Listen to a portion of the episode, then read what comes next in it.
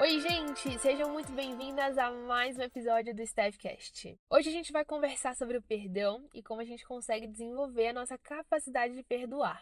Mas antes da gente começar o nosso bate-papo dessa semana, se você tem me acompanhado, se você está gostando dos conteúdos, se eles estão te ajudando, eu quero te convidar a avaliar o nosso podcast. É super rápido e você me ajuda a chegar em mais e mais pessoas, tá bom? Então bora lá para o nosso bate-papo dessa semana. Eu acho muito importante a gente falar sobre isso, porque eu vejo muitas pessoas, inclusive até dentro da minha prática clínica, que sofrem por não conseguirem perdoar e acumulam aquele sentimento né, de rancor, de raiva. E aqui eu quero compartilhar nesse episódio formas de você desenvolver essa capacidade. Existem muitas pessoas com facilidade, né? Existem algumas pessoas com mais facilidade do que outras para o perdão, mas todo mundo pode aprender e desenvolver essa capacidade.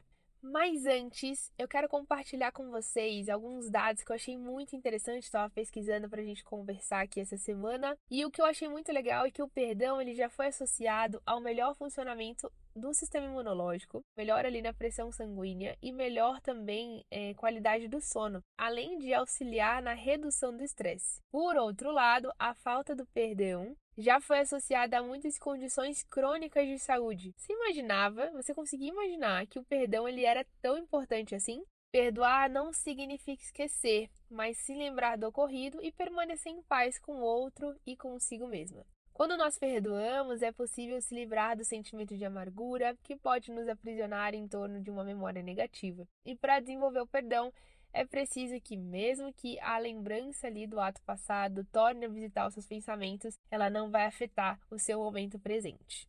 E como então que a gente pode perdoar alguém que nos feriu? O primeiro ponto que eu quero compartilhar com vocês, se você estiver anotando, anota para você conseguir colocar em prática esse passo a passo. Não estou dizendo aqui nesse episódio que isso é tarefa fácil, tá bom? Mas aos poucos você pode desenvolver essa habilidade. E o primeiro ponto que eu quero compartilhar é sobre nós entendermos que as pessoas são imperfeitas. As pessoas erram, mas também tem aquelas que são maldosas mesmo, é, ou sofrem com algum transtorno, que fazem atrocidades. Mas, de uma maneira geral, se a gente observar ao nosso redor, a gente vai ver que todo mundo falha, todo mundo erra. E talvez até você tenha ferido alguém, mesmo que você não tenha intenção. Claro que aqui eu tô falando de coisas mais simples, mas quando envolve um abuso, o abandono dos pais, isso são coisas mais difíceis de nós entendermos, mas quando nós conseguimos ver e perceber que existe imperfeição humana, nos ajuda a ter mais empatia, compaixão e flexibilidade para a gente conseguir perdoar as pessoas. O segundo ponto que eu quero compartilhar é sobre buscar ver as situações pela perspectiva do outro.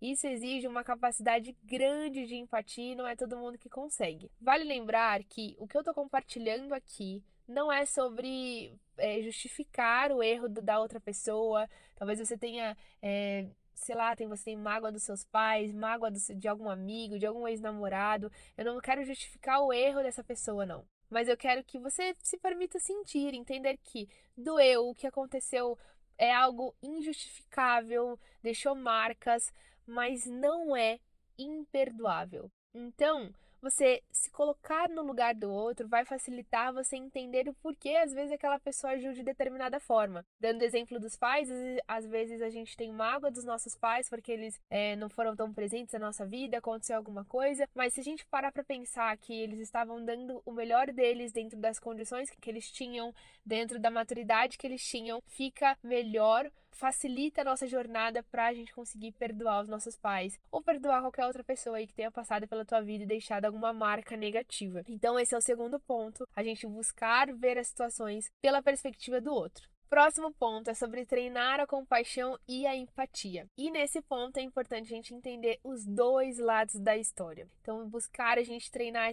ter esse olhar de, de compaixão e empatia tem até a ver com o segundo ponto que eu estava falando anteriormente. E o último ponto, que no meu ponto de vista aqui é o mais importante disso tudo, é a gente ressignificar essa ofensa, essa mágoa. Depois que a gente fez tudo isso, a gente pode trazer um novo significado para o que aconteceu. Ao invés de a gente levar para o resto da vida, é, para o resto da nossa história, essa dor, manter esse sentimento pesado em relação a uma situação ou a uma pessoa, a gente pode decidir ressignificar, ou seja, trazer um novo significado para essa situação. Uma coisa que eu gosto muito de falar nos meus atendimentos é que o perdão é como um machucado que a gente teve na infância. Quem nunca andou de bicicleta e levou um ralado?